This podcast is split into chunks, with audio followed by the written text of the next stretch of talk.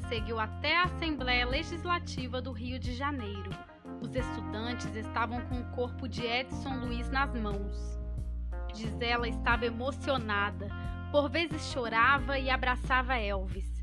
Ele, por sua vez, não estava entendendo muito bem aquela comoção, mas correspondia aos abraços de Gi. No entanto, Elvis ficou até o fim.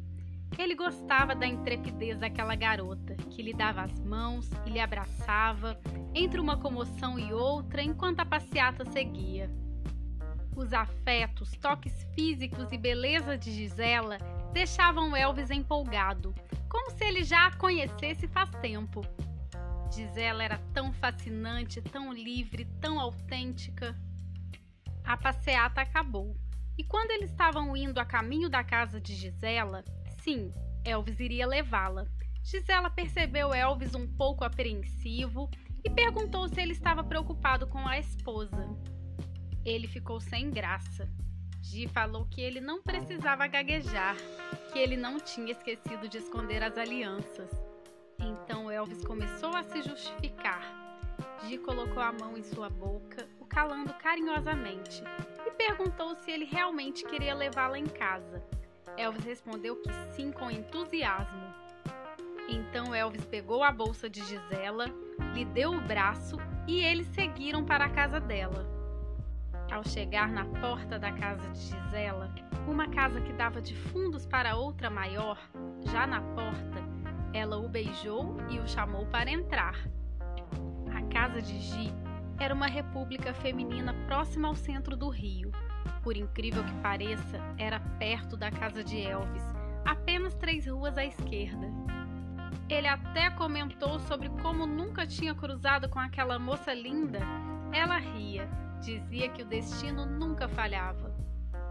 Somente Gisela tinha um quarto só para ela, já que ela era sobrinha da proprietária da casa da frente, a dona Marta. Mas naquela república, ela morava com mais duas moças. Quando Elvis entrou, Gisela pegou em sua mão e o levou para o quarto dela. Elvis estava animado, mas Gisela sentia que algo ainda o preocupava. Então Gisela disse para ele ficar tranquilo, que ela tomava anticoncepcional, que ela queria curtir um pouco com ele. Ela acendeu um baseado, o ofereceu. Elvis deu uma tragada, mas logo engasgou. Ele não sabia. Gisela riu, mandou deixar aquilo para lá. Ali eles transaram. Foi tão intenso que parecia que eles já se conheciam faz tempo. Naquele dia, Elvis chegou bem mais tarde em casa. Ana Maria já dormia. Ele se sentiu meio estranho, mas o êxtase de ter estado com Gisela naquelas circunstâncias improváveis, aquela aventura, lhe trouxe tanta jovialidade. Estes sentimentos falaram mais alto do que o seu compromisso matrimonial. Ele planejou uma história convincente para contar para a esposa assim que ela acordasse. Diria a Ana Maria que, sem querer, entrou numa manifestação de estudantes tudo o que presenciou, omitindo a existência de Gisela. Também maquinou de dizer que ficou tão estressado que, quando saiu da Assembleia Legislativa, parou num barzinho para tomar uma cerveja. Na verdade, Elvis nem se preocupou tanto assim com Ana Maria.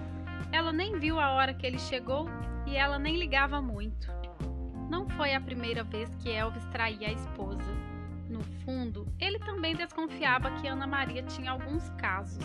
Desconfiava inclusive que ela tinha um caso com sua melhor amiga, a Carmen. Carmen e Ana Maria eram inseparáveis.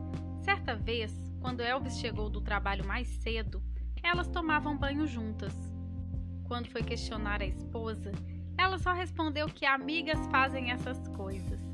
Elvis, no fundo, não ligou, achou aquilo até interessante fato é que Elvis ficou completamente encantado por Gisela. E a história continua.